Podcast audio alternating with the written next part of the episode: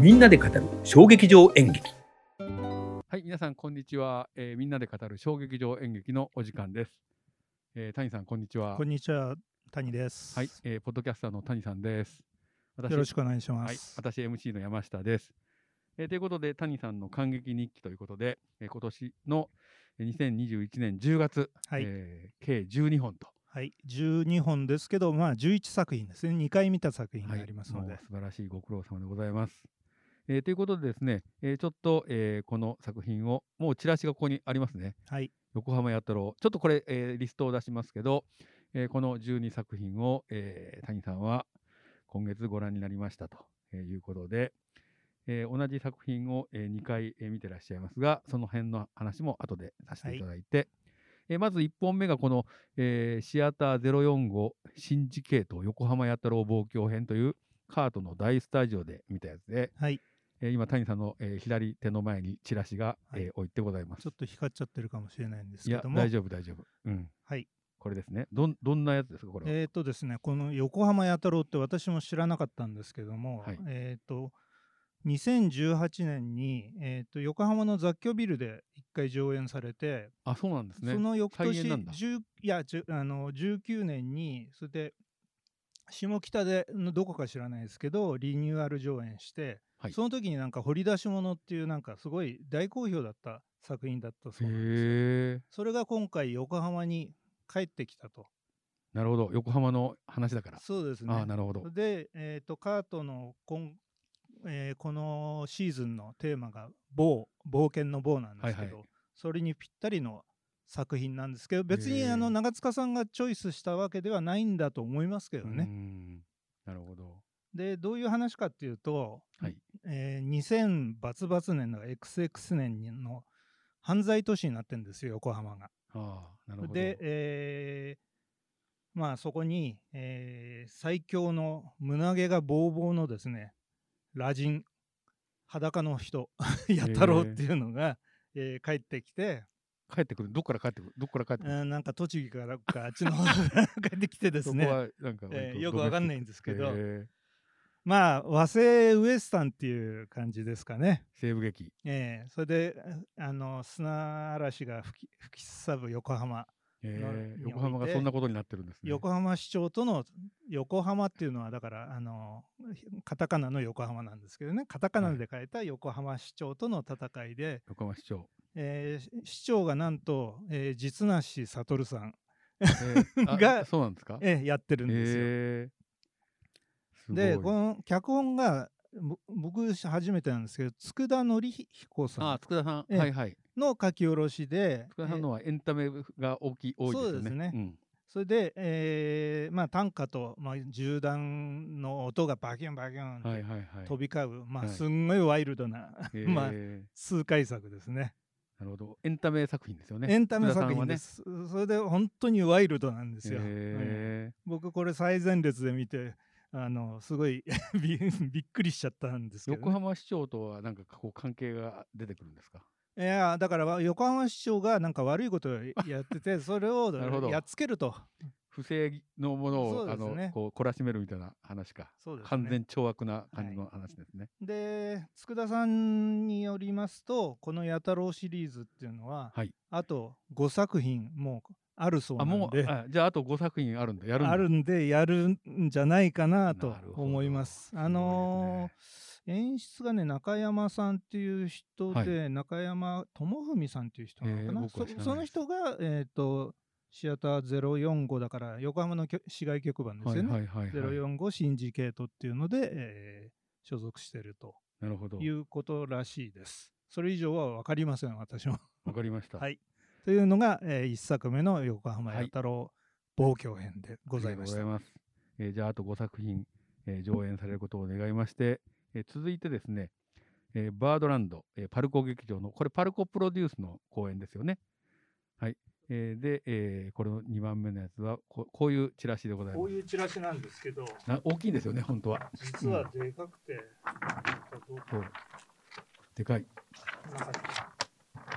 すごいでかいね。このポポスターサイズなんですね。はい。ちょっとわかりにくいんですけど、写真がえーとコラージュされてますね音楽の、まあ、要は演奏してる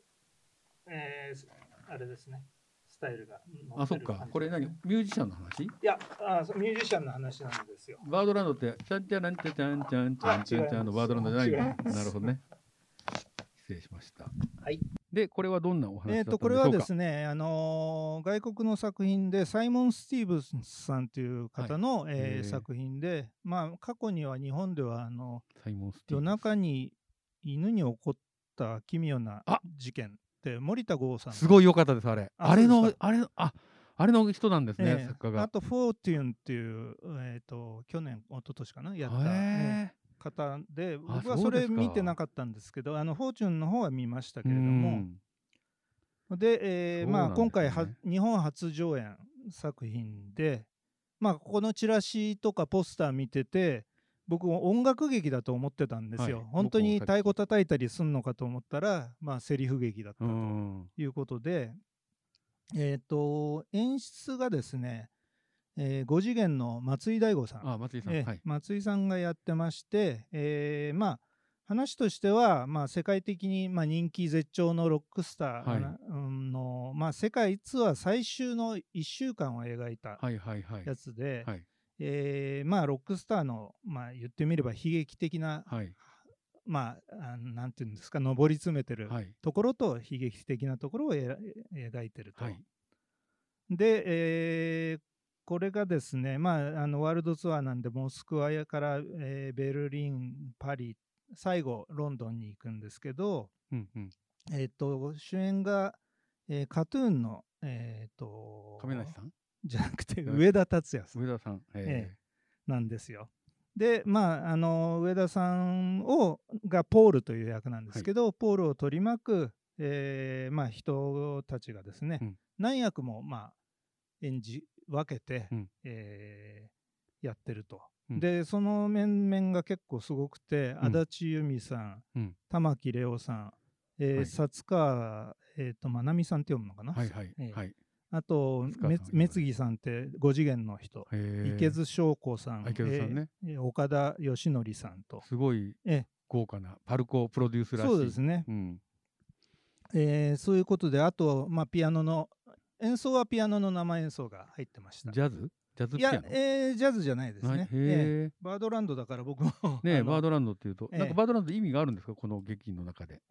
鳥のなんよか。よくわかんなうい。ん、なるほうん。ど。それはあセリフにもなかったです、ね。へえ。で、この作品はもう本当、上田さんのための、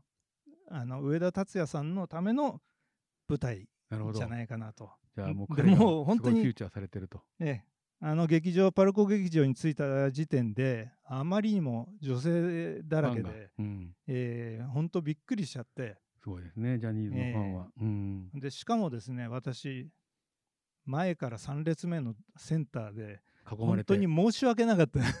ァンに囲まれて、僕は本当はだから松井さんの演出を見にはい。松井さんって撮ったわけですよある意味、はい。ええなんでちょっと申し訳なかったですねなるほど。ただ、上田さんは本当ずっと、えーこれね2時間半、まあ、休憩ありで2時間半なんですけど、えー、と出ずっぱりでへセリフもセリフ回しもうまくて、え。はい。まあ顔立ちがやっぱりねいいんですよ、へー特に横顔とかねすあっきりしそてうてなんあのかっこいいんですじゃよあ。今日のこの撮影の仕方とかだとバッチリですねと ころが。えまああの芝居の内容はねどっちかっていうとその外国劇にありがちな、ちょっと救われないえああところがいいですねああでもこの作家あるはってそういう感じはそうで描すねくところがあるそういう作品、品で、いいえーねございました。うんうんえーバードランド。またはどっかで再演するかもしれないですね。へーこれ全国回ってましたけどね。なんか演劇ファンのなんかあのオンラインのあ打ち合わせがあってなんかバードランドがすごい良かったっていあ、うそうですか。若い男性がいましたけど、ええいかが上田君で本当にあかったのいけたんじゃないかな。なるほよどねが良かったんじゃないかなと僕は思ってますけどこねの。作家のやつって森田剛とか上田さんとかジャニーズの人が出るってそうですいういすごいですね、うん本当に。はい、えーということで、え2本目が、えーこの、えーバードランドでした。で3本目が、えー劇団新幹線井上歌舞伎の、えーこれなんて読むんだろう「狐清明九のお狩り」かなあ赤坂アクトシアターと。ということで、えー今、えー谷さんがえーチラシをつけてくれましたけど、えーこんなやつでございますが、えーこれは、ええっ、と、ななんだ、はい安倍のえーとね生命みたいなことせ正式正式に言うと、狐生命、えー、キュービキュービ狩りですね。キュービ狩り、はい。狐の、何これ、安倍せ生命とかと。安倍の生命。命関係あるのはな話なんですよ。あ、やっぱそうなんだ。えへえ、ーそうで。す。で、えっ、と、まあ、えー中村智也智也さはい。んが、まあ、主主人公はで、いはい。えそうそういいでーすよね。まあ、新幹線も41周年を今回迎えたということでもう41周年あこれちなみにあのチラシじゃなくてあの、えーホームページからプリントアウトしたものあですチラシがなかったチラシないんですよ、はい、もう新幹線だからチラシも、えーチラシなくいらなていぞとももうお客さんすぐ来るぞと売れてしまうとうん、いうことでじゃあでホームページからえーと引用させていただいてます。すいません、えー中島和樹さんの書き下ろしので電気、えー時代劇で、ええ2年半ぶりの井上歌舞ー、伎、うーんということで、えー総勢ですね38名すのごいキャストすごいでですねえー休憩挟んで3時間とはいはいいうことで、まあ本当はね3時間半ぐらいやりたかったらしいんですけどね、なあるほどのそこはちょっとや短っくぱしたとり時期がまだあ晴れ,、そうですよね晴れてなかったんで、 10月はね、えまだ緊急事態宣言というえか、そうですね。で、えーっとまあこれ東北新社もですね、えーっと映画陰陰陽師陰陽師えーこれ野村萬斎さんではい、 2本手掛けさせていただきましたけれども、まあおなじみですよねあのはい他にもいろいろ出てますんで、えーご存知かもしれないですけど、えー井上歌舞伎では、まあ、あの生命伝説にですね、はいえー新幹線らしい、えー大掛かりな、まあ、舞台装置とか、あえー立ち回りや歌やダンス、はいはいうー笑いを盛り込んだ、えー電気ファンタジーにしうん仕上げたということでーすなねる。ほど。あの人物釣ったりもしてたんですか、ワイヤーでビュッと釣って、ヒュワーっと飛いんだやり、とか。そこはなかったかな。ワイヤーワークはなかったと。えーはい。うんで、まあ、平安時代の話なんで、はい、えーっ、と、まあ、安倍の生命が、えー中村さん、はい、中村智也さん。えー中はい村智也さんで、はいえーっ、と、女性が吉岡里帆さへえええすごいね。んが、き狐のね、いいこ陽子って、あの、ど妖怪のど、どん兵衛じゃなくて、うん、あどん兵衛のじゃないんだそういやだからそこからキャスティングしたのかなとかか。思っちゃうんですけど、提供とかええあ、そうなんですか。えいやいやいや、してないい、してない、してない。うんどん兵衛さんじゃないんだ。うんどん兵衛ギツネじゃない。どんそうギツネさんじゃないと。でも、狐そうそうの役なんですかそううん、狐風の妖怪。じゃあ、ドンギツネファンは絶対行きたたくまならりまん、すよたね。まらんってやつ。そうですよねね。中村さんって、なんかあの、声がすごいおおとなしい感じじゃないですか。そ舞う台だとどんな感じで喋るのあのね、これがちょっと、後で言おうと思ってたんですけど、うん自分のことを僕って呼ぶんですよ。ええいいじゃない ですか。で、安倍の生命かわがいいねぼ僕なんですうよね。ーん。こだから、れ当てちょ書っきなのとかなお茶目な感じ。えーいいいいね当て書きだと思いますよ。僕いいじゃないですか、中村智也。もう、でファ結ンが構あのー相手役があの悪役がですねもう本当にヒールに徹してもう本当になんとこんこんな悪いこと悪い役初めてだなっていうのが向井治なんですよ。へえええ向井さんでもそういうのもできそうですよね。そうそうそうそう、んあのい良かったです。向井さんはね、ああいう、ええあの中世のああいう服似合いそうだもんね。はい、うんであとは浅利陽介さん竜竜星涼さんって最近ねへえよく出てますけどあと早乙女さんの弟のあ方ですねはいはいはい友樹さんっていうのかな、あと千葉哲也さんとかああ、えー高田翔子さん、はいはい。高田さんはね、もともと新幹え線えにずっと行っ川てた。根誠さんとうん、いうことで、あとはもう、えー面々ですよね。はい。新幹線のレ新幹線のレギュラーメンバーと、四十一年ですか？40 41周年です、すね。ごいですね。まあ、すごい作品でした、これは。はい。ええもうすね新幹線常に満席でしたかやっぱり。満席です。すごいですね、本当に。えアクトシアターは満席でーす。すごいです。はい。で、えー続いてですね、えっ、と、4本目、猫のホテルのピンクというやつで、えー鈴なりでやったやつですが、えー千葉雅子さんがね、えー作演出で、えー久しぶりなんですよね、猫のホテルってね。えっ、と、これがチラシで、えーピンクで電話そうをですねしてるのか電な。話ボックスに入ってるんですけど、ピンク電話まではあ、そないれはなんかどうどういうこ意れ味関係とかないわかんないんですけど、まあ、どんピなンクってい話だうのはったんです意か味があって、まあ、千葉雅子さんが、まあ、猫のホテルを、まあ、主催者なんですけれども、えー30周年の、えー記念公演で、ええ。えーまあ言ってみれば変わりゆくものの物語というあのあが、ちいょいっとね。題したものでえー劇団メンバーが6人おりまして、はいんまああのー中村誠さんはい、と、えー森田ガンツさん、はい、はい。えー市川新平さん、はい佐藤真由美さん、はいえー村上光さんっていうのかなはい渡さんっていうのかな、あのあと千葉さん航空のこうね。そうで航すね空機のこう。はいうんえーそれの6名に客演で尾上、えー、博之さんへえが加わって、まあ家族の事情とか生き生きづらさをですね、えー抱える、まあ、家庭教師の、えー、と女性、まあ、千葉さんが演じてある千葉さんが家庭教師なんだ。へえ。その教え子の、えー、と佐藤真由美さんが演じる美津子の、えー行くす先をずっと、まあ、時代を描いていくっていう、佐藤さんがじゃあ、あの、教え子っていうか、家庭教師が学生をやったんですかうん、あの小小学生かな、うんすごい。ええそれで、あのーまあ本当に男性陣がまあ女装してはい。ほぼ女性の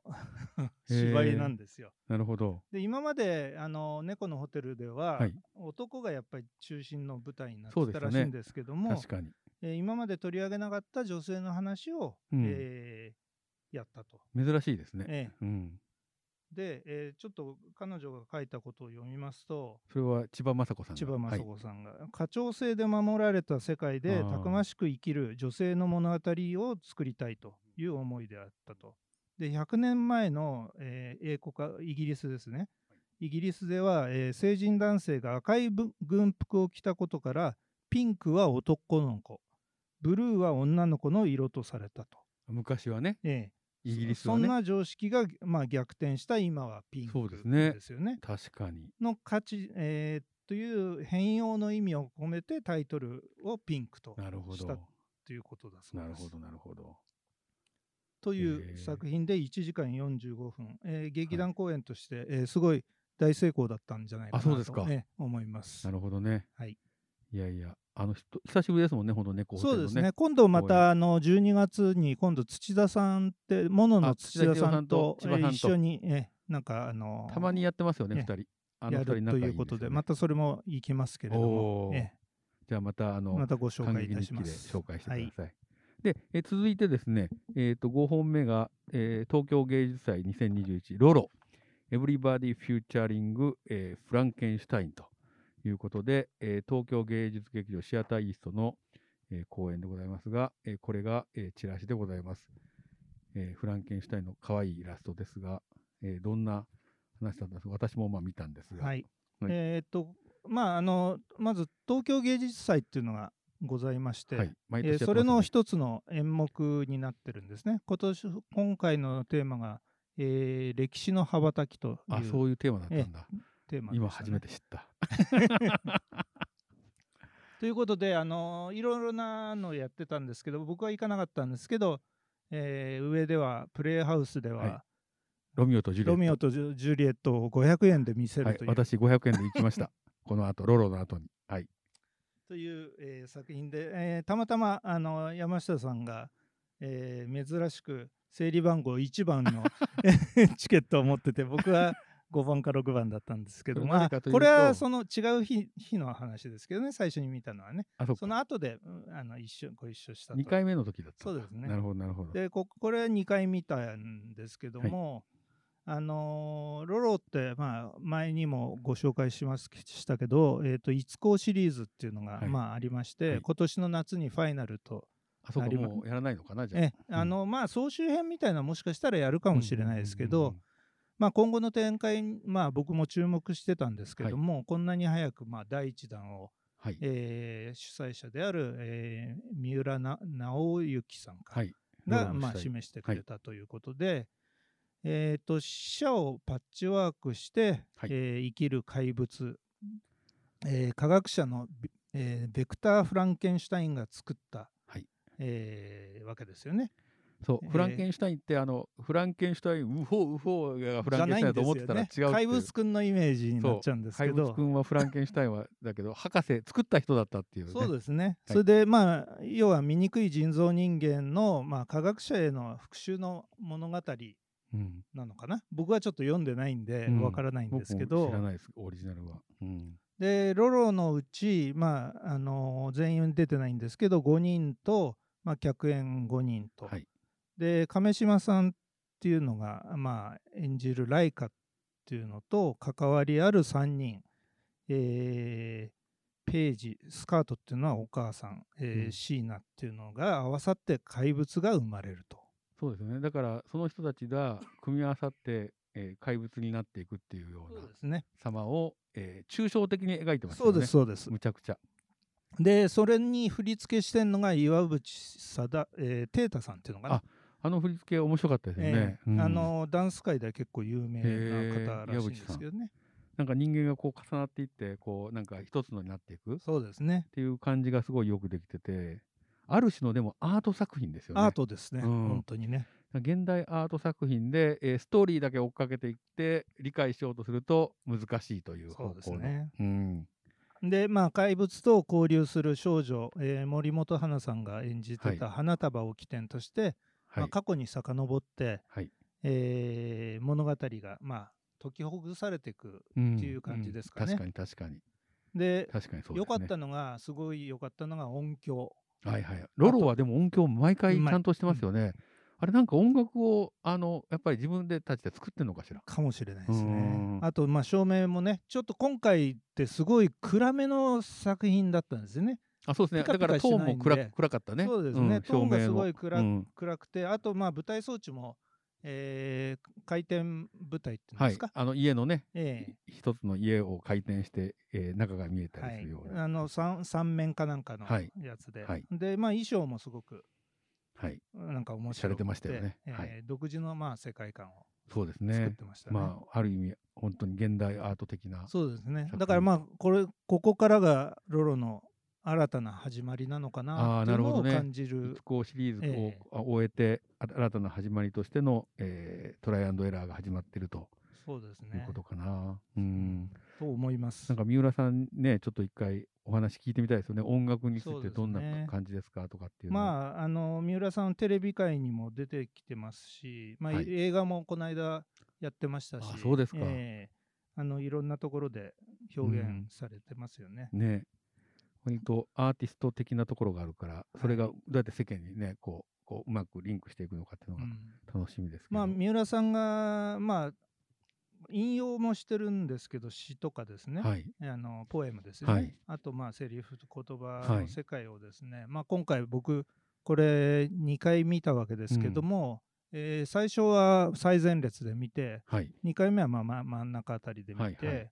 で脚本も買って読んで、おおー、えー相関図を作ってこれちょっと人素晴らしい間関係がねすごい複雑なんですよね。はい。で相相関図作って結構あの自分の中では深入りできた、いいですね。えー作品です。こうやって見る演劇の見方もあるんだはいという一つのね、はいスタイルですね。という形ではい。えーロロの、えー、フランケンシュタイン Every- Everybody Featuring フランケンシュタインはいっ。てことで